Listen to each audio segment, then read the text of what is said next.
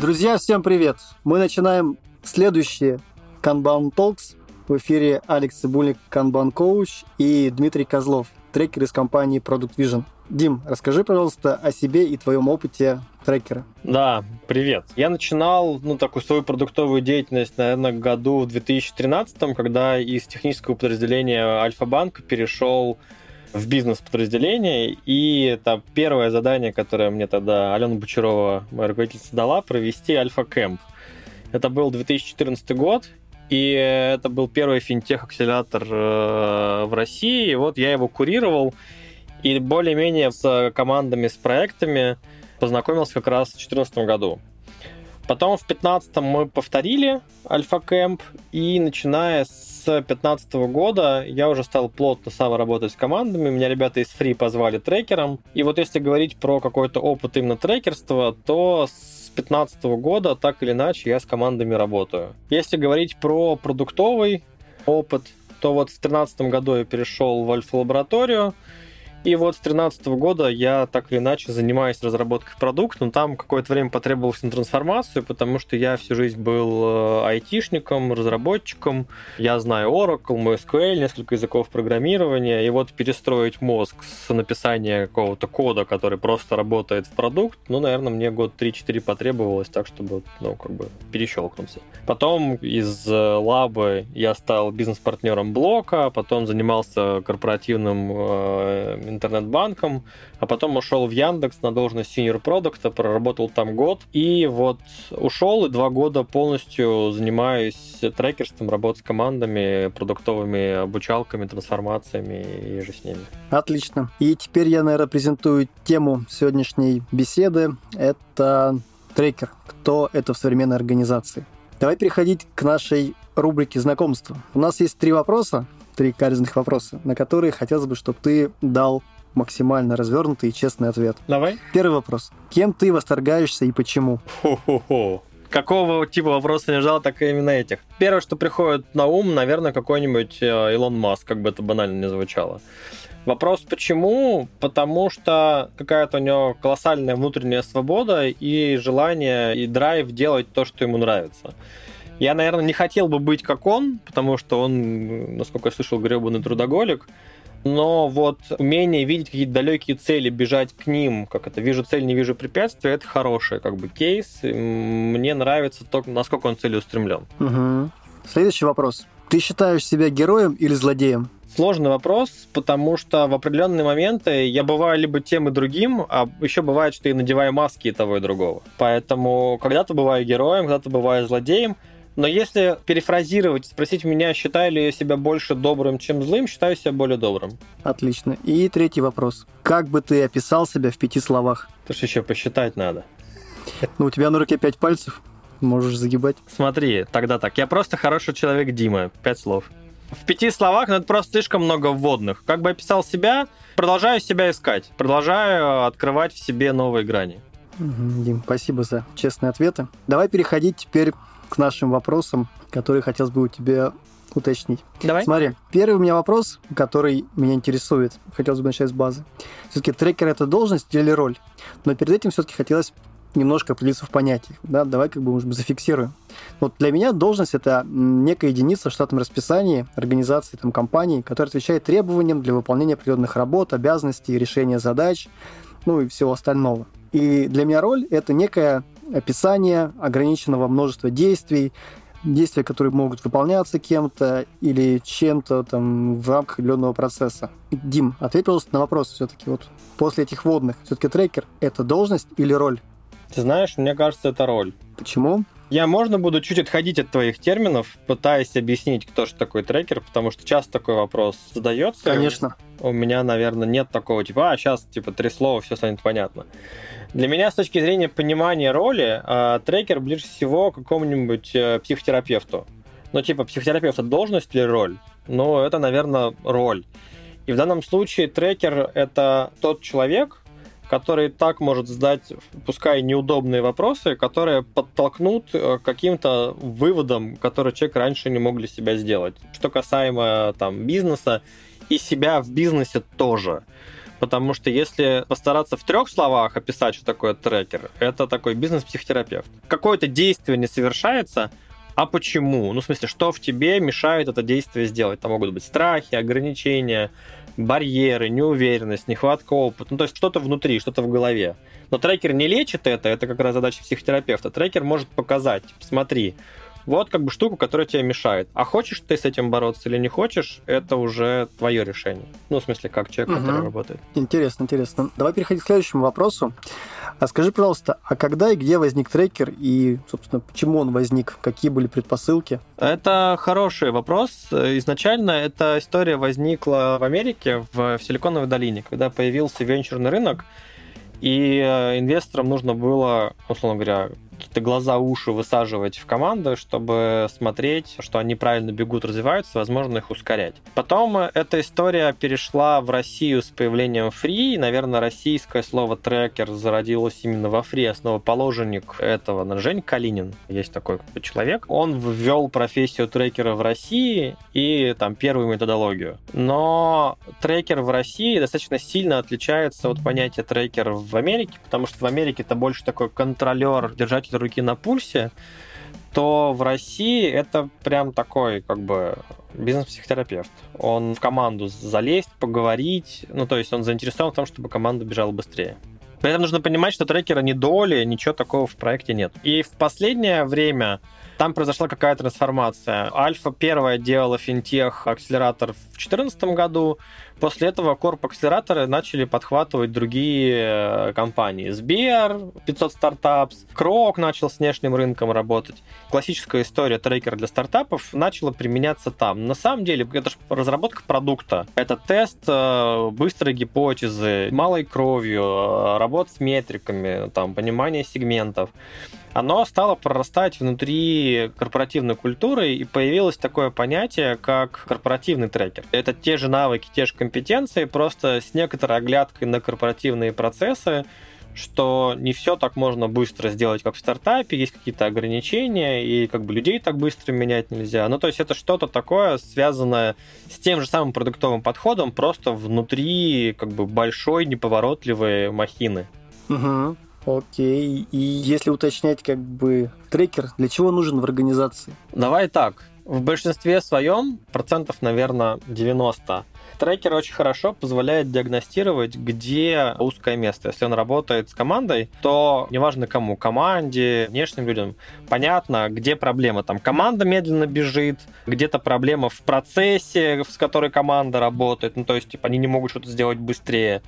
Вот, то есть, первый и самый быстрый результат работы с трекером в, в корпоратах это диагностика узкого места, где на самом деле там что ломается. И вторая история, которая медленнее, но есть как бы положительные истории, их много, когда у команды начинает меняться риторика. Когда команда начинает говорить не просто надо это сделать, потому что кажется пользователям сделаем хорошо, а мы повлияем на вот такие метрики, а метрики повлияются, потому что мы провели такой эксперимент, были такие гипотезы, вот фактура, вот вот так, вот на этом юнит экономика, мы заработаем вот столько-то, потому что, и там уже есть какая-то аргументация, целеполагание, ну, то есть меняется то, как команда коммуницирует, то, как команда прорабатывает продукт. Это случается не всегда. Диагностика случается всегда, а изменения зависят от команды. Но случается, и, например, вот если говорить про какой-нибудь МТС, где много работают с трекерами, там прям видно, что есть как бы люди, которые проходили так называемую школу продуктов, и вот там, например, Сереж Паращенко, который занимается цифровой трансформацией, говорит, внутри компании видно людей, которые работали и которые не работали. Там риторика трансформируется. Ну, прям, типа, а, ты, наверное, был, да, точно, ты был. А скажи, пожалуйста, тогда следующий вопрос. А какой есть инструментарий у трекера для того, чтобы делать то, о чем ты рассказываешь? Менять э, подходы, менять ощущения? Для меня основной инструмент — это вопросительная коммуникация. Ну, то есть так э, вопрос задать, чтобы команда продвинулась дальше. Там, безусловно, и куча экспертизы, какая-то насмотренность. Если ты понимаешь, что узкое место команды — это отсутствие знаний, трекер должен рассказать эти знания. Сказать, ну, смотрите, и как бы объяснить, чтобы команда побежала. Если чего-то не хватает, скорость как бы кратно падает. Если, например, у команды запроса нет, то это самый, наверное, тоже большой фактор. Ну, то есть команда не хочет учиться, считает, что у нее все в порядке. И как бы и скорость нормальная, и просто сказали сходите. Они такие, как, знаешь, как на повинную приходят. Вот про инструменты, это экспертиза, чуть меньшей степени. На старте может быть побольше, потом в меньшей степени. И как бы вопросительная коммуникация. Плюс э, насмотренность. Просто, чтобы ты мог кейс рассказать. Типа, смотри, было вот так вот, а здесь было вот так вот.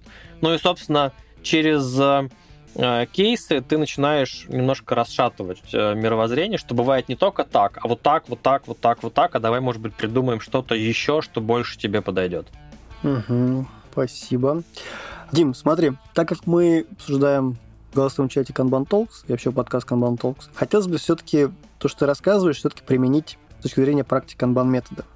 Смотри, давай разберем с тобой следующий момент. У нас есть э, upstream, некий входящий поток, есть нисходящий поток downstream. Есть точки принятия обязательств, точки поставки. У нас есть склад идей.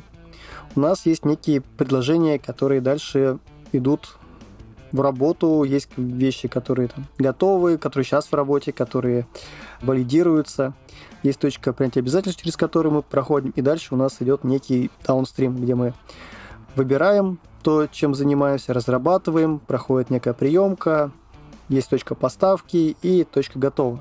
Вот ты говорил про команды. А скажи, пожалуйста, вот на каком этапе должен находиться трекер с инструментарием, с правильно заданным вопросом на даунстрим, апстрим и Почему ты так думаешь? Давай так. Я, если честно, не очень понимаю даунстрим, апстрим, если честно. Знаю левое, часть канбана, правая часть канбана, ну, то есть прокопка или реализация.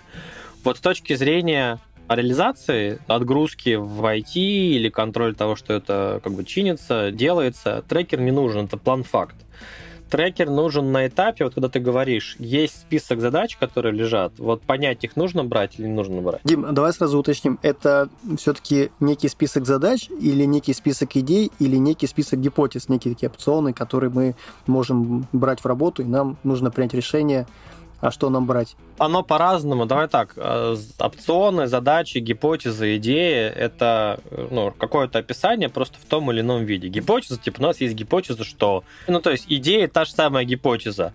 А некоторые бизнес-заказчики спускают гипотезы как задачи. Такое тоже бывает. И вот э, по-хорошему такая идеальная картинка мира, что все, что спускается, должно быть в каком-то виде оцифровано.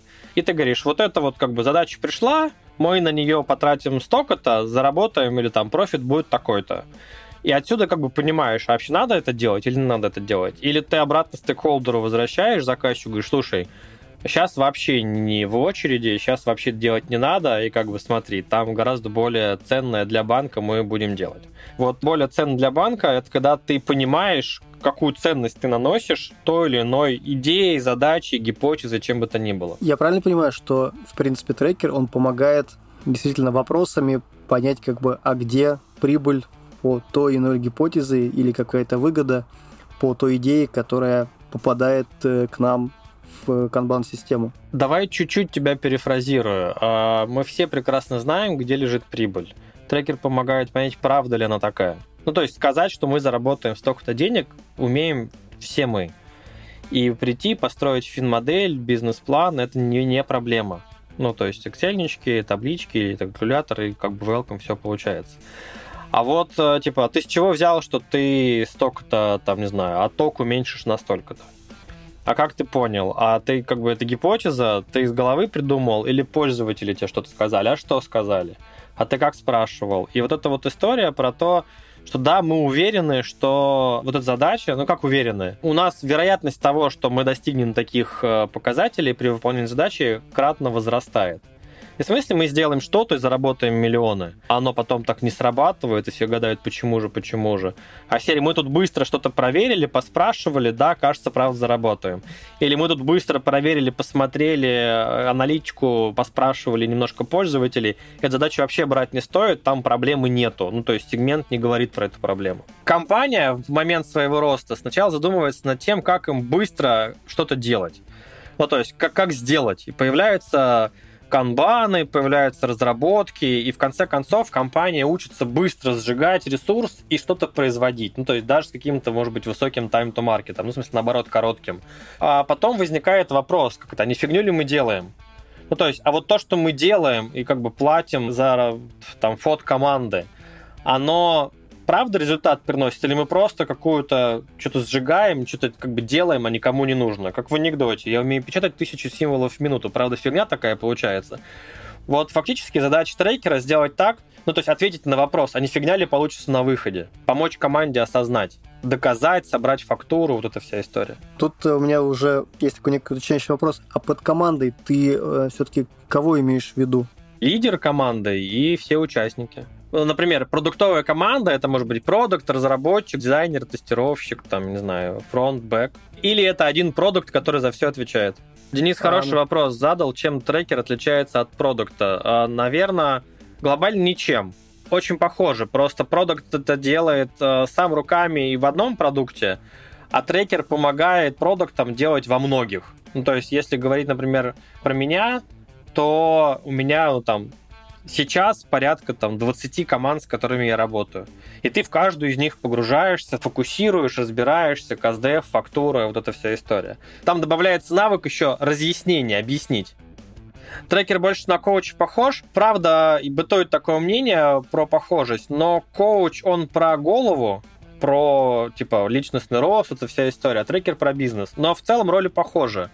Для меня в целом коуч, психотерапевт, э, трекер — они где-то про очень похожие, не то что инструменты, очень похожие подходы, очень похожие действия, просто на разнонаправленно.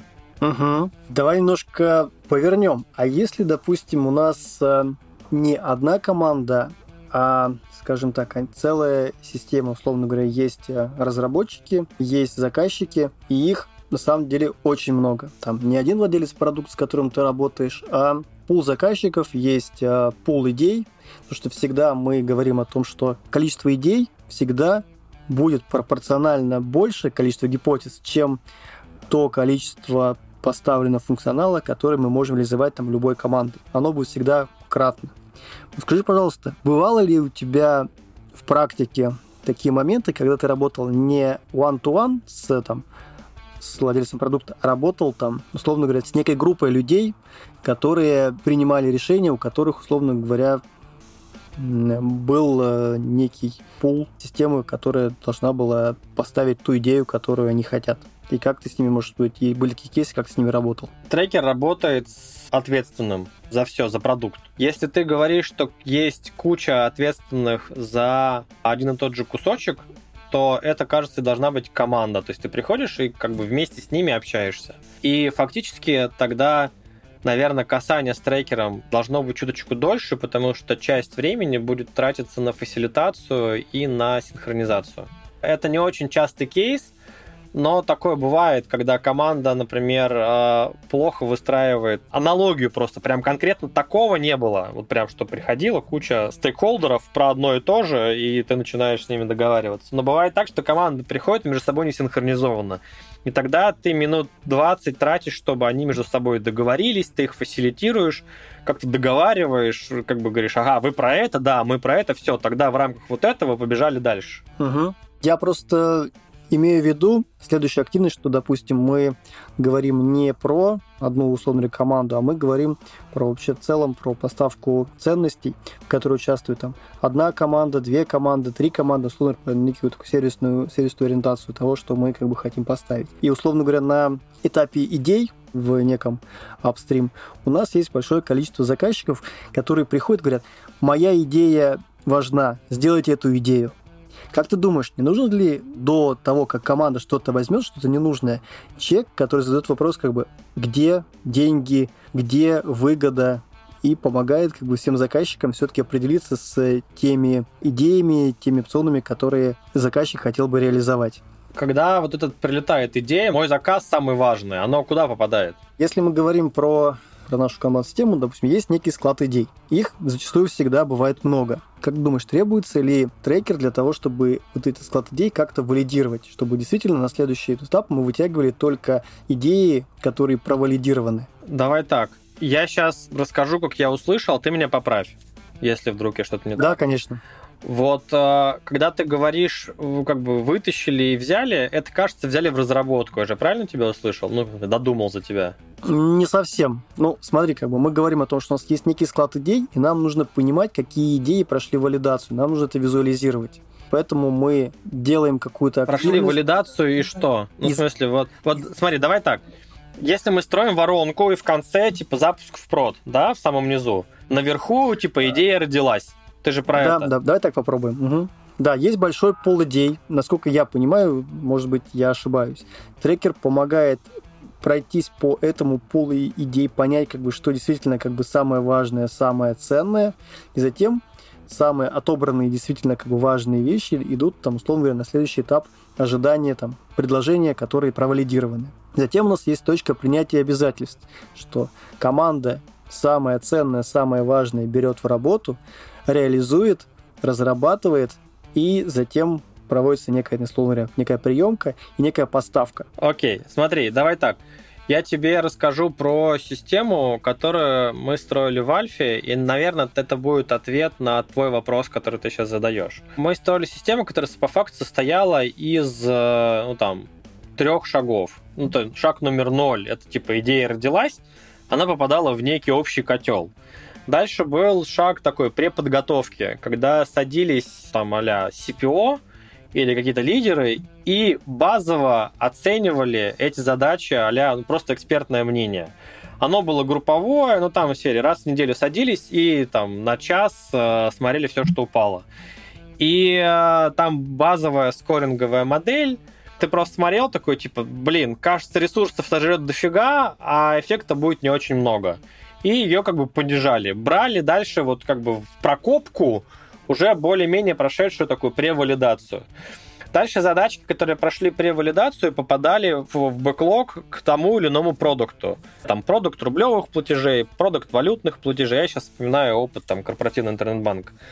А дальше задача продукта была эту штуку проверить. И он либо аналитику собирал, иногда где-то аналитики хватает, где-то там в пользователе ходил, где-то, может быть, короткий MVP запускал, где-то еще что-то он фактически валидировал и говорил, ребята, я эту штуку проверил, нужно тащить в бой, ну, в смысле, окей, кладем в разработку уже в нормальную. И это третий шаг. Ну, такой как бы препроверка, проверка уже такая более вдумчивая и как бы уже нормальная разработка, потому что мы, кажется, проверили и поняли, что нужно делать. Угу. А скажи, пожалуйста, какая была твоя роль вот в этом процессе? Ты этот процесс выстроил, в этот процесс как-то получился у вас революционно, эволюционно, вы к нему пришли? Я его подхватывал у Юрки с Аленой, потому что они в Альфе со мной работали. И потом переносил в, в среднерозничный корпоративный бизнес, а потом э, все схлопнулось в один блок, и я ушел из Альфа. Но вот я выстраивал mm-hmm. там такую историю. То есть я правильно понимаю, что, в принципе, в Альфе э, как-то эволюционно сложился этот процесс валидации идей, который мы, в принципе, можем назвать неким апстрим, и ты просто перенес на другое подразделение, и это зашло. Не было никаких там моментов, связанных с тем, что что-то там отличалось, требовало что-то там новое добавить, какой-то новый этап или еще что-то, или прям... Слушай, были проблемы, связанные там со сроками, потому что новые процессы, и как бы э, ты когда проводишь какую-то валидацию, тебе нужно в итоге суметь сказать, что это мы не берем, или это не важно. Вот, были обиды и как бы ссоры в смысле неважно. Я считаю, что это, ну вот как я считаю, что я придумал, моя идея самая лучшая и как бы убедить человека, ну то есть там выстроить прозрачный бэклог, прозрачную коммуникацию, вот это сложно. Угу. А скажи, пожалуйста, а какими вы правилами пользовались? Какие-то были такие негласные правила, некий такой лозунг, который говорит, почему твоя задача не идет? Есть э, продукт, который считает, что его идея там самая светлая, самая чистая, которая принесет там банку там кучу денег. А по какому принципу ее, ну, ее не брали в работу? Мы делали вот тот самый предварительный скоринг, пресс-скоринг, и там на самом деле больше всего копий ломалось, потому что это был такой фактически модель приоритизации. И ты когда оценивал кого-то и говорил, слушай, твоя задача не попала в список, ты говоришь, почему? Ты говоришь, ну вот смотри, вот наша оценка там по разработке, по количеству там денег, еще чему-то, еще чему-то и как бы вот у нее итоговый балл, а вот другие задачи. У тебя просто там 20 место, как бы, сори, ну, как бы, не сейчас, у тебя не приоритет не тот. И дальше, если человек пытался спорить, ты говоришь, а расскажи, пожалуйста, ну, в смысле, мы могли ошибиться, как бы у тебя, где, где мы ошиблись, ну, в смысле, у тебя там 100% пользователей затронет, или, может быть, ты 10 миллионов новых приведешь. И вот если он начинал бить себя опять, когда типа я вообще тут весь рынок такой, окей, да, ну, в смысле, можешь доказать, что весь рынок? Окей, Дим, а что происходило, допустим, по каким-то инициативам, по каким-то опционам, которые были там не финансовые? Ну, допустим, мы понимаем, что есть какая-то фича, которая, ну, идея, которую нужно реализовать, но денег она не принесет, зато принесет много клиентов. Или какая-то история, которая напрямую с финансами не связана, и она косвенно связана когда-то, там, мы понимаем, что в долгосрочной перспективе, там, через пять лет мы прям взорвем рынок. Что происходило с такими вещами? То есть они откладывались на потом? У нас модели приоритизации были истории, связанные с регуляторкой, ну, безусловно. То есть если регуляторка без денег, мы не откладывали на потом. Это был а множитель какой-то, типа X10 сразу поднималось в приоритете. Вот. А у нас была история с э, перспективой, ну, типа на потом, как бы много-много-много-много. И были у разных драйверов веса. Ну, то есть, например, мы оценивали, скольких пользователей это затронет, насколько их сделает счастливее, сколько денег гипотетически может принести, ну там как бы драйверы прописывали. И у каждого драйвера был свой вес. Соответственно, если, например, мы говорили, теперь наш фокус на, на деньги, ну, то есть задачи, которые приносят больше бабла, должны подниматься вверх. Тогда у тебя просто менялся э, как бы вес э, у драйвера деньги, и те задачи, которые аффектили на деньги больше, поднимались выше. Да, у тебя может быть задача, у которой маленький объем пользователей, но много-много денег, ее могла обогнать задача, у которой просто огромное количество пользователей и денег сильно меньше. Ну, просто за счет того, что там пользователей кратно больше. Дим, Но... Извини, перебиваю, прям вот э, я услышал такой интересный момент. Происходила некая ротация драйверов. Я правильно услышал, что это некий коэффициент, какой-то момент времени он становится там более важным. Можешь тут пояснить, как бы, а что это был за момент? Когда наступал тот момент, когда мы говорили, для нас сейчас важно пользователи, для нас сейчас важны деньги, для нас важно что-то еще, ретеншн, там еще. Приходило руководство и говорило, а в этом году у нас фокус на деньги. Такое было не часто, но пару раз такое было. Ну и мы сталкивались с историями, типа, «А у нас пользователей много. А мы такие, а ты слышал, что там, типа, либо Морей, либо Кузнецов, либо Осин сказали, что у нас фокус, типа, проекты, которые имеют э, срок окупаемости 5 лет, мы даже не запускаем. Деньги банку сейчас важнее. Это, по-моему, 2012 год, когда был там, кризис, условно говоря, первый. Вот я прям четко помню, пришли, сказали, пятилетние проекты никогда. Ну, в смысле, прям закрываем, прям сейчас. То есть я правильно понимаю, что, в принципе, вся скоринговая модель строилась на неких э, стратегических целях банка, и на основании этих целей банка вся приоритизация, я так понимаю, сквозная по всем фичам, по всем командам, менялась там, а это происходило сезонно, это происходило раз в год, это были какие-то условия рынка. Это практически не происходило, давай будем честными. И так, чтобы прям мы поменяли, и что-то прям драматически менялось, я не могу вспомнить.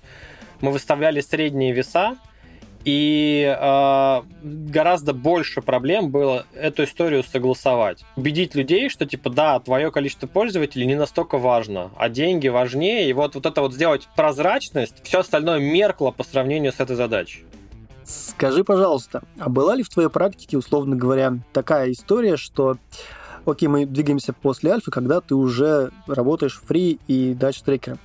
Была ли у тебя такая история, прям когда ты помог владельцу бизнеса, помог ответственному сэкономить большое количество денег, и из-за которой как бы вся организация прям выиграла там в 10-5 раз. Можешь чем-то таким похвастаться? выиграла в 10-5 раз, не знаю, не оценивал, потому что я не вижу верхнеуровневые KPI компаний, с которыми работаю. Вот очень много приходят какой-нибудь корпорат, говорит, мы хотим, чтобы вы поработали с нашими продуктами. И там, например, может быть история как ключевая, некая цель, что продукты должны там за энное количество месяцев проверить столько-то гипотез. Бывало так, но вот как бы один из кейсов, что продукт в одном из корпов нашел уникальное преимущество для детской карты прям нашел, за 5 недель проказдевил, сделал MVP, сделал пилот, э, и через 5 недель получил первые деньги от пользователей, правда, налом на руки, но получил. Вот история, когда вот гипотеза, проверенная продуктом, легла в стратегию, была. Я не знаю, как бы дальше мы как бы не стали их вести, контракт кончился, и как бы запустили, не запустили. Ну вот я сегодня общался с девочкой, вроде у них легло в разработку, типа запустится, но там же маркетинг, ну то есть громкого старта пока не было. Вот то, что легло в стратегию, и как бы топ искали, блин, прикольно, мы хотим эту штуку запустить, такое было. Были истории, когда ребята из России переехали в Америку со своим стартапом, который я трекал, и как бы вот, говоря, корзина ладом была в России, уехали в, в Силиконовую долину, запустили там второй VIA Delivery и продолжают работать. Такие кейсы тоже есть. Бывало так, что где я могу сказать, что компания экономила уж много, немного, по сравнению с это сравнительная история, но когда просто часть людей убирали, ну, приходил заказчик на traction, смотрел, говорил, блин, они же не понимают ничего, что делают. Их риторика как бы поражает. И потом людей убирали. Такое было тоже. Угу. Вот тут на фоте, Спасибо. наверное, экономили. Давай переходить, наверное, к последнему вопросу. Давай. Который у меня есть в заготовках, так сказать. Вот смотри, сейчас, э, ну, на мой взгляд, это мое, мое субъективное мнение, сейчас очень большое количество э, новых ролей, новых должностей, большое количество людей, которых мы, как э, сотрудники, не совсем до конца понимаем. И вот возникает вопрос. А скажи, пожалуйста, вот по каким признакам, как вот можно отличить действительно реального профессионала, профессионального трекера, от некого шарлатана? Хороший вопрос. Для меня хороший трекер – это человек, который умеет э, работать головой. Работать с головой не в смысле думать, что говорить, а умеет понять, и как бы есть ли у человека какие-то внутренние ограничения. Вот тут Алексей, насколько я вижу, мне закрывает просто... Написал вопрос как раз, если это у тебя последний, можно плавно перекочевать туда. Типа, не боится ли Дима, что со временем трекер заменит небольшая игрушка с большой кнопкой? Есть такая игрушка, Жень Калинин, про которую он рассказывал в самом начале, сделал бота трекера, который на любой текст, который ты ему пишешь, отвечает одним вопросом, чтобы что. Ну, типа, а ты что-то сделал, как бы я сделал каздев, чтобы что, чтобы, ну, как бы, и по факту, наверное, такой, если схлопнуть трекера, то это вот такая говорилка там тоже внизу тоже было. Чтобы что, чтобы что, чтобы что. Но если следовать чтобы что, а типа от пользователя фактуру собрал, нет, иди каздев. От пользователя фактуру собрал, нет, иди каздев. Ты получаешь такого вот бота, который просто дрючит команду по некой методологии но там, во-первых, не всегда можно этой методологии исследовать, и где-то, правда, проще проверить как-то по-другому, быстрее можно проверить по-другому. А самое главное, как бы люди ж не роботы, и у каждого есть свои ограничения. И кто-то не то, что не умеет каздевить, человек интроверт, ну ты не заставишь интроверта каздевить физически, а у кого-то воображение работает не так, он не может гипотезы сформулировать. И здесь э, трекер либо помогает эту штуку сделать, ну прям, давай вместе набросаем идеи, гипотезы или еще что-то. Либо пытается разобраться, говорит, вот смотри, у тебя вот здесь вот как бы есть барьер, который тебе мешает эту штуку делать. Она мешает тебе знаю, добежать до вот такого результата, который ты считаешь важным. И трекер это не такой, не контролер, который говорит, а, ты от методологии отклонился а трекер, который, знаешь, как в армии, наводчик, он красным маркером держит цель, про которую вы с самого начала договорились, и не дает команде убежать. А если команда начинает заруливать в сторону, или там продукт, с которым работает трекер, начинает заруливать в сторону, ты говоришь, вау, стой, подожди, ты сейчас в бок побежал, почему? У тебя та цель пропала, ну, если ты ее считаешь неважной, или у тебя появилась новая, или ты просто отвлекся. Поэтому, отвечая на вопрос Леши, нет, не боюсь, потому что есть куча профессий, где важно правильно задавать вопросы. И нейроночка очень не скоро научится такие вопросы задавать. Мне на мой век хватит, как бы, и, и прям очень много. Дим, так двигаясь дальше, на самом деле всех интересует вопрос по поводу ответственности. Какая ответственность трекера перед инвесторами, основателями, там, и в конце концов, э, ты много говоришь про команду, какая ответственность все-таки трекера перед командой? Первая основная история — это, э, как бы, диагностика. И это большая ответственность перед инвестором. С этого появилась вообще э, история трекера, когда в Америке рассказывал, усаживался некий такой контролер глаза-уши в команду, который смотрел, что происходит. Вот если э, трекера нанимает инвестор сам по себе, то э, задача трекера дать картину того, что происходит. Инвестору, бизнес-заказчику, стейкхолдеру, неважно кому. Ну, то есть это либо инвестор, который дал бабло с рынка, или это, например, какой-нибудь начальник э, или там вице-президент э, в, в корпорации ты как бы приходишь и говоришь, смотри, у тебя вот здесь вот э, как бы ребята говорят вот так вот, проблема вот здесь вот такая, вот тут они этого не делают, потому что и там либо проблема в людях, либо проблема в процессах. Давай придумаем, что с этим можно сделать.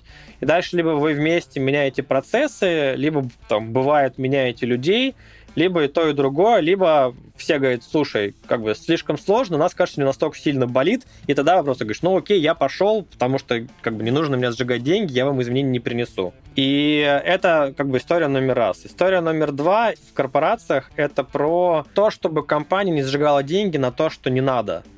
Потому что э, прийти доказать, защитить проект умеем мы все, а вот прийти объяснить, почему его делать не надо, вот сейчас появляется такой запрос. И здесь ответственность трекера научить команду доказывать, что то, что она делает, это надо или не надо. А вот Сможет ли она это сделать? Тут история уже не сто процентов лежит на трекере, потому что многое зависит от команды. Ну, то есть, если команда скажет, блин, мы ничего не будем делать, нафиг нам это все не упало, то в этом случае трекер результат не получит, и его задача в этот момент прийти как раз э, к заказчику, сказать, слушай, там вот такая история, не добежим. Давай либо сейчас как бы останавливаемся, либо давай что-нибудь сделаем, чтобы появился мотив. Не угу. знаю, ответил на твой вопрос, не ответил? Ответил. Мне кажется, ответил. А с точки зрения команды? А с точки зрения команды э, так просто уже не ответишь. А по факту трекер с командой проводит всегда первую встречу, и вместе с командой определяет цели, до которой команда должна добежать. Там могут быть продажи, например, если это отдельно стоящий стартап, или там количество гипотез, или ну, в чем запрос, аля, вот я хочу, чтобы было вот так, а не понимаю. И на самом деле а, ключевая история, как бы вот ты спрашивал, чем отличается хороший трекер от плохого, может ли трекер а, помочь... Дим, да. извини, пожалуйста, я на самом деле не спрашивал хороший плохой, я спрашивал немного, мне кажется, другой мысль. Шарлатан, который выдает себя, который говорит, что я там профессиональный трекер, но которым таковым не является. На мой взгляд, это немножко разные вещи. Плохой и хороший, и шарлатан, шарлатан. это плохой трекер. Ну, в смысле, давай так. Вопрос каждый из нас умеет задавать. Приведут ли они к результату? Тут нет такого, что типа, смотри, я могу нунчаки крутить и как бы ни разу себе пол бы не попасть. А в чем ценность продукта? Вот тут написал тоже Алексей, типа, а вы это проверили, а вы спрашивали, а вы уверены, что так сработает? Но в целом мы вопросы примерно все знаем, какие задает трекер, безусловно.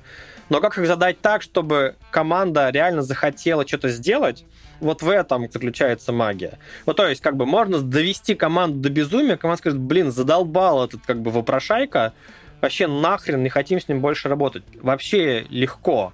А как задать вопрос так, чтобы команда сказала, блин, Хороший вопрос. Я, кстати, не знаю на него ответа. А как можно проверить? И ты говоришь, смотри, а давай придумаем короткий эксперимент, чтобы уже через неделю ты знал ответ на этот вопрос. Типа, а давай, а давай, а давай подумаем, как можно, на какие метрики посмотреть. И вот это вот задача трекера. Сделать так, чтобы команде или там, ну, как бы, давай так, под командой я подразумеваю продукта как лидера и вот там кто вместе с ним. Было интересно добежать до результата, а не в смысле палкой гнать. Он такой, да нахрен, мы, уже защитили все, что ты отправляешь нас в пользователя, нам уже деньги выделили. А трекер такой, давайте каздев поделаем. Вот это нафиг не надо. Дим, да уточни, пожалуйста, еще такой момент, как раз немножко перетекающий. Ага. А вообще трекер делает что-то руками или только спрашивает, уточняет, делится опытом, так выступает в роли ментора? Даже немножко уточню, проводит ли трекер вместе там с владельцем продукта, вместе с э, PM, заказчиком некий такой некий каздев? Трекер 100% разбирает каздевы, смотрит, какие вопросы задавались, корректирует их, э, слушает каздевы. Я иногда хожу вместе с ребятами, иногда делаю вместе с ребятами, но если прям не получается, говоришь, окей, давайте, как бы вы поприсутствуете, я позадаю вопросы в качестве обучающего материала. Но трекер — это не человек, на который можно сгрузить часть работы, это правда. Трекер uh-huh. — это про фокусировку и про правильные вопросы, про, про ценность. И здесь, отвечая про, там, опять же, большой просто пост у Леши про трекер Алиса, про то, что ценность в разных продуктах, она многогранна. И, ну, как бы, задать вопрос так, типа, как ты понял, что этого сегмента ценность в этом, а правда ли в этом, или ты смешиваешь, или ты кучкуешь, или ты, например, говоришь, мы делаем экосистемный проект, экосистема — это ценность. А в чем ценность экосистемы? Какие там пользовательские истории? А можем ли мы их на какие-то прокси-метрики разбить? Там вот такие как бы вопросы, которые пока Алиса даже близко не, не подошла. А скажи, пожалуйста, Бывают ли такие моменты, когда наступает какой-то момент, когда действительно компании трекер не нужен? Ну, то есть компания доросла до некого уровня, и трекер уже не требуется? Или бывают ли такие моменты? Смотри, я на самом деле считаю, что в большинстве случаев в компании трекер не нужен. Потому что приходит трекер и как бы показывает в большинстве случаев, что есть э, проблема с процессами внутри компании что, ну, условно говоря, на продуктовых комитетах не спрашивают доказательную базу от пользователя. Ну, не в смысле каздевы не слушают, а в смысле даже не уточняют, а были ли они или еще что-то где нет послед контроля, где не отслеживают метрики, типа, о, трекер, волшебная палочка, сейчас мы придем, и у нас вдруг появятся единороги и радуги. Не появятся. И зачастую такое сотрудничество заканчивается, ну, там, по-хорошему, через месяц, когда ты приходишь, говоришь, ребят, там джоб в процессах. А зачастую через три, потому что, ну, такой, как бы, базовый цикл три месяца. За три месяца все в целом понятно. Дальше либо команда начинает бежать сама, либо никуда не бежит, и все становится грустно. И вот, э, не знаю, типа, окей, мы все, как бы, мы все поняли, нам для того, чтобы случились единороги, оказывается, нужно кучу всего затрансформировать, перелопатить, и как бы вот дальше есть компания, которая затевает большую трансформацию, а есть где нет. Есть хороший пример, если вот про трансформации, про удачные кейсы. Есть компания Крок, которая начинала делать такой типа акселератор со стартапами, а все это выродилось в огромную трансформацию, которая затронула у них их фактически продуктовый офис, и они сами стали как много маленьких стартапов. Вот там по-хорошему, начиная с чего-то малого, потом типа, блин, нам же дофига всего менять надо. И вот такая история происходит. Но тоже редко, потому что не все готовы на большие изменения. Скажи, пожалуйста, вот еще такой момент. Ты говоришь, э, приходит трекер и говоришь, что проблема в процессах. А что ты подразумеваешь под процессами? Ну смотри, приходит какой-нибудь директор, ну там вице-президент, условно говоря, говорит, слушай, такая история, мы не можем вырасти, что мы не делаем, рынок не принимает, все фигня, все фигня, мы понимаем, что мы не доставляем ценности, мы понимаем, что как бы наш продукт не умеет эту ценность искать, мы доставляем что-то левое, давайте с нами поработайте. Ты начинаешь работать, погружаешься, давай так, без имен реальный кейс. Там вице-президент приходил в продуктовую команду и говорил, я хочу, чтобы был черный дизайн. Вот прям, вот и чуть ли не сам его рисовал. Ну, такой, я хочу, чтобы было вот так. И там не было пользователя от слова совсем. И как бы ты а зачем это? Да они ничего не разбираются. Я им не доверяю. Ну, так и вы же пользователи не знаете. Может быть, давайте сделаем какой-нибудь, прости господи, АБ-тест, покажем пользователю, выберем, чем дизайн лучше. И по-хорошему, на самом деле, это очень правильный как бы выход. Но там команда настолько боялась вице-президента, что не могла ему перечить. И то, что тупиковая ситуация. Ну, то есть приходит вице-президент, вызывает команду к себе на ковер каждую неделю и влазит прям типа, эту задачу достали, эту положили, должно быть вот так, а у команд сил духа не хватает ему перечить. И вот, э, вот, вот такие пироги. И тут тоже трекер бессилен. И Алис трекер тоже бессильно. Ну, потому что тут такую ситуацию ты можешь ему только вернуть, сказать, смотри, у тебя происходит вот такая фигня, потому что ты либо как бы дай волю как бы команде и требуй метрики, а не то, чтобы они делали, как ты хочешь. Либо как бы людей поменяй, которые смогут тебя перечить. Ну, в смысле, которые могут сказать нет.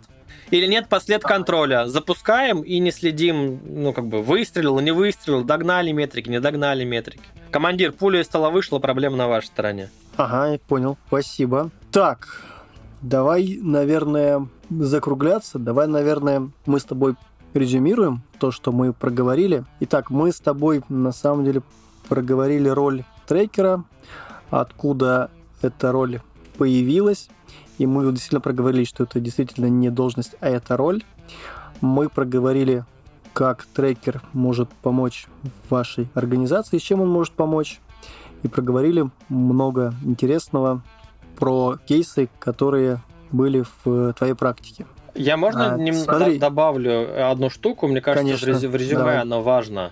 Если команда считает, что у нее все хорошо, а знаешь, как две смс в, в месяц падает, премии получают, никого на ковер не вызывают, и в целом все комфортно, трекер будет вреден. потому что он будет вызывать только раздражение. И никому пользы, ну то есть только время сжирать будет. Трекер полезен, когда есть запрос. Я хочу, чтобы было вот так, но не понимаю, как это сделать. Я хочу быть уверенным, что мой продукт попадет в KPI, на которое на меня подписали, например, да, но я не знаю, то, что я делаю сейчас, позволит мне этих KPI достичь или не позволит. Потому что если я их не достигну, меня, например, накажут, уволят, э, премии лишат или еще чего-то.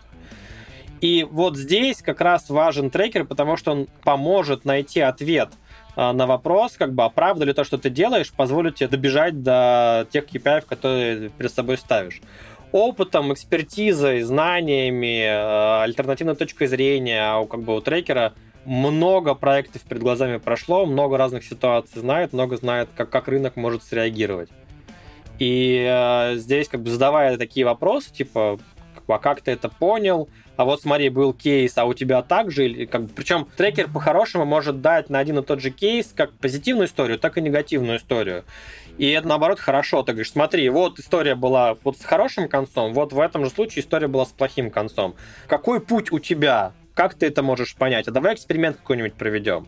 Ну, давай, может быть, аналитику соберем, сейчас быстренько посмотрим. Ты, у тебя какой вариант ближе? Или, может быть, давай сейчас там 2-3 каздева быстренько сделаем, посмотрим, оно вообще так или не так.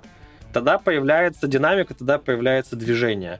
А если тебе, да у меня и так все хорошо, а тут какой-то Козлов пришел, лучше не надо. Угу, спасибо. Мне кажется, отлично подытожили и зарезюмировали. Прошел а давай, подожди, а час. а есть вопросы у кого-нибудь? Есть последний вопрос, но мне кажется, мы на него ответили в вопросе про шарлатанство. Есть такой вопрос. А не делает ли трекер херню? О, слушай, на самом деле, давай так, хороший вопрос. Здесь нету метрики. Несмотря на то, что я очень люблю метрики, не везде это можно ометрить. Но это очень хорошо видно после первых двух-трех касаний, ты как бы это внутри понятно. Ты как, ну, как бы психотерапевт, правда, хороший пример ты когда работаешь с психотерапевтом, ты понимаешь, у тебя изменения идут, тебе ты движешься к цели, или ты просто как бы каждый раз денег ему переводишь, и вы просто зажить говорите. И вот, ну, кто ходил угу. к психотерапевту, у кого такой опыт есть, сейчас, наверное, очень хорошо понимают. Ты как бы чувствуешь. Ты, может быть, не решил свои внутренние проблемы, они могут решаться несколько месяцев, или там люди годами ходят. Но ты как бы понимаешь, что ты копаешь, в себе что-то новое находишь, наверное, очень похоже, возвращаясь обратно в историю с бизнесом и корпорациями, мне было интересно, я каздевил э, Head of Product э, в разных компаниях про процессы. И в Сбере один чувак рассказывал, что у меня продукты занимаются только проверкой гипотез. Не разработкой, не, вот они гипотезы копают. Я говорю, а как понимаешь, что копают? Он говорит, да очень просто.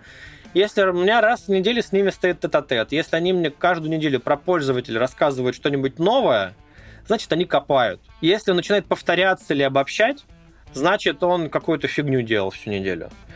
И там вот какая-то вот такая история. Ты либо чувствуешь, что происходит изменения, ты больше узнаешь, что начинаешь лучше понимать механику работы своего продукта, ты начинаешь лучше понимать взаимосвязи. Типа вот если вот это подкрутить, оно как на там деньги повлияет, или как на ретеншн повлияет, или как на, на отток повлияет, или там, не знаю, на доход повлияет или не повлияет, или мне кажется, или это гипотеза. И вот как только ты начинаешь, вот у тебя появляются нити, не просто такая идея, типа, это повлияет на NPS, круто, погнали делать. А как повлияет на NPS? А почему повлияет на NPS? А, вот там такая история, он после этого клиент бежал, написал, упал NPS, следовательно, если мы починим, оно улучшится. А таких, как он, я посмотрел по статистике, 30%. А, это вот так повлияет на NPS. Вот когда появляются такие логические взаимосвязи, вот тогда трекер не шарлатан, тогда он хорошо работает. Спасибо, Дим. Давай на этом остановимся. Спасибо, что пришел в эфир. Мне кажется, очень хорошо разобрали роль трекера. Я думаю, будем звать тебя еще. Дим, спасибо тебе.